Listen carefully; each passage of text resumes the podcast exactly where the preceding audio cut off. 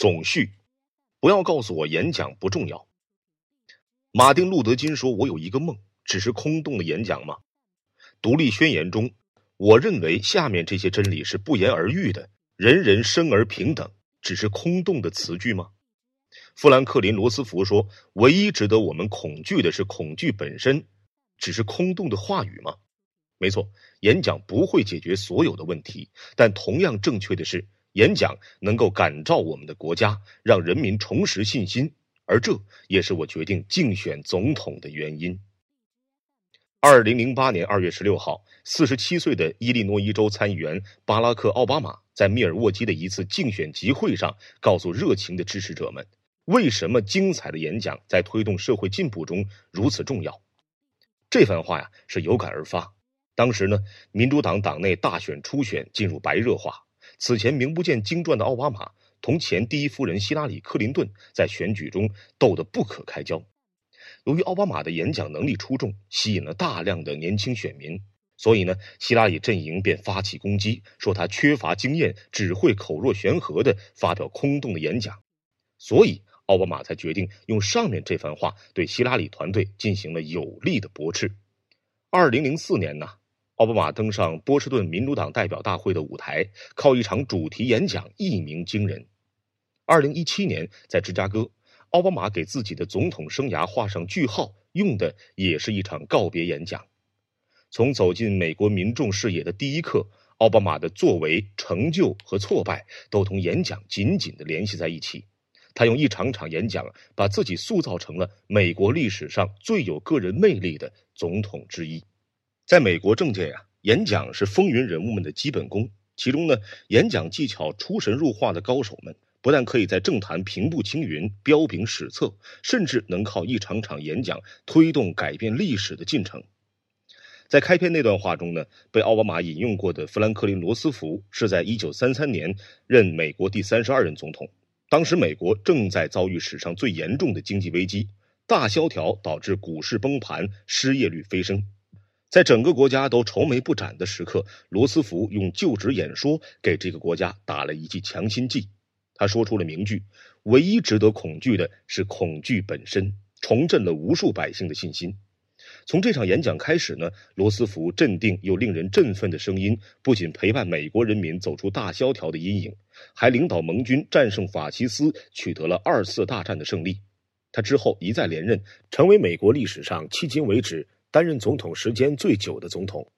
罗纳德·里根呢，是美国历史上另外一位擅长演讲的总统。他步入政坛都跟演讲有很大关系。当年呢，他本来无心成为参选，但是在帮助共和党总统候选人助选的过程中，他的一次演说震惊四座，甚至盖过了总统候选人的光芒。后来呢，共和党内许多人因为那次演说开始力推里根上位。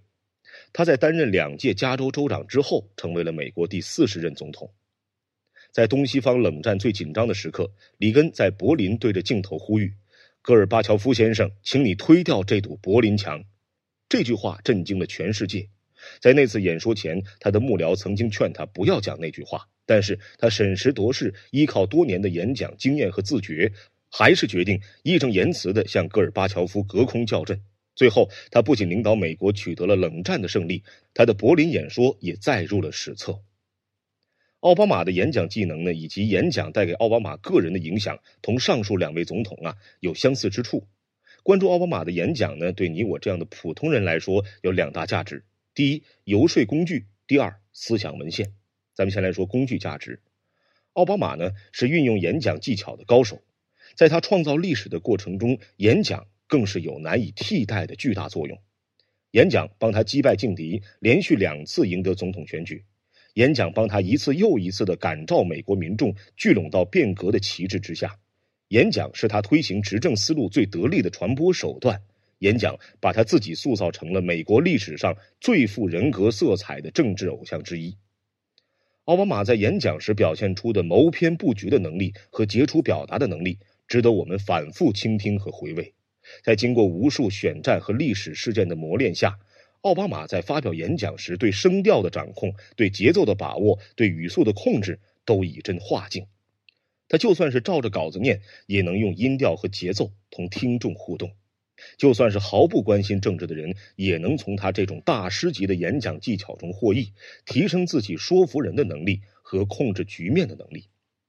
那再来说一说奥巴马演讲的文献价值。作为当代美国乃至世界上最优秀的演讲家，奥巴马的演讲文稿本身就是值得反复研读的传世范本。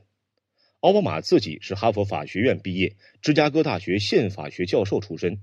他的那些流传很广的演讲佳作，大多出自他自己的手笔。演讲呢，是奥巴马阐述自己政策立场、治国主张的最佳方式。同时，也是记录他政治思想、价值观、世界观的宝贵文献。在奥巴马的政治生涯里，除了议员、候选人、总统、政客这些身份，他更是一名思想家。每次演讲，他并不是简单传达一个议题、推广一个政策，他会带着听众进行更进一步的思考，去透视在政治斗争表象下的民主的意义、公民社会的本质。在两届总统任期里呢？奥巴马通过医保改革等政策，努力让美国走上进步主义的轨道，而许多人认为他的继任者共和党人特朗普的成功，却是因为赢得了足够多反对奥巴马政策的选民。未来八年将是由特朗普主导的反奥巴马的八年。所以呢，如果想要深入理解甚至预测特朗普上任后的美国政策走向，一定要从复盘奥巴马的政治遗产开始，而奥巴马的经典演讲就是奥巴马主义的精髓。我们呢特别推荐大家阅读他政治生涯里的以下七场经典演讲。这七场演讲呢，分别出自奥巴马从政以来不同的历史时期，每一场演讲都曾经在特定的历史环境下触及美国政治和社会生活中最核心的议题。我们对每场演讲呢都会提供奥巴马的原声，并进行点评。我们会帮你剖析奥巴马如何通过娴熟的运用演讲技巧，在不同的场合感染不同的观众，令自己的理念主张更加深入人心，让大家看到奥巴马是如何通过一次又一次经典演讲，修炼成当代世界舞台上最具魅力的政治人物。同时呢，我们会帮你分析每场演讲，并告诉你相关的历史和政治背景。这不仅能全面了解奥巴马的政治生涯成就和历史影响。还能大致了解美国时事政治的一些基本常识和重要议题。这七场演讲呢，分别是：一、二零零四年民主党全国代表大会主题演讲，时间是二零零四年七月二十七日，地点在波士顿。在这个演讲之前呢，奥巴马是美国政坛默默无闻的菜鸟州议员。这个演讲不仅令他一夜成名天下知，成为民主党内炙手可热的超新星。也为他四年后参加总统选举定下了主基调，那就是希望。这个演讲虽然只有十七分钟，但是包含了此后奥巴马成功演讲的所有因素：优雅的词句、精彩的表达、振奋人心、发人深省的内容。这个演讲不仅是奥巴马晋升政坛的垫脚石，也为他此后十二年的政坛精彩奠定了主基调。第二场是二零零八年费城完美的联邦演讲。时间：二零零八年三月十八日，地点在费城。过去十几年中呢，奥巴马曾经发表过多个关于种族关系的演讲，费城演讲是第一个，也是最全面、影响最大的一个。当时呢，奥巴马在总统竞选中遇到政治生涯中最大的挑战，媒体曝光同他交往多年的牧师发表过许多有种族歧视嫌疑的言论，奥巴马决定同这名牧师断交，并利用这个机会。向美国民众阐述了自己对平权以及种族关系的看法。第三场是二零零八胜选演讲，时间二零零八年十一月四日，地点在芝加哥。奥巴马在二零零八年大选中胜出本身就是一个政治奇迹。对于从政不久、缺乏背景、没有经验的奥巴马来说，之所以能够过五关斩六将，打败劲敌希拉里和后来的麦凯恩，很大程度上得益于他出色的口才。胜选演讲是他最为意气风发、充满希望的一次演讲。这个演讲见证了美国历史进程中的一个极为重要且闪光的一刻。Yes, we can 这个口号留在了一代人的记忆中，也写进了这个国家的历史。第四场是二零零九年开罗大学的演讲，时间二零零九年六月四日，地点在埃及开罗。这是奥巴马担任总统后第一次在世界舞台上全面系统的阐述美国同伊斯兰国家的关系，以及在处理反恐事务上的立场。他呢选择在埃及这个伊斯兰世界的心脏国家来发表这个演讲，呼吁两种文明应该有一个新的开始。考虑到目前国际上极端恐怖主义猖獗，奥巴马即使卸任了，他的开罗大学演讲也对现实国际关系有非常重要的指导意义。在演讲中呢，奥巴马不仅仅是罗列美国的外交政策，而是更进一步深入地阐述了自己的世界观。他谈的是世界各个国家、各个文明和宗教应该怎样和平共处，世界共同面临的一些问题时，各国应该怎样携手解决。其中关于西方文明同伊斯兰的关系，成为他在未来数年作为美国总统制定反恐和外交政策时的指导。第五场，二零一三年第二次就职演讲，时间是二零一三年一月二十一日，地点华盛顿哥伦比亚特区。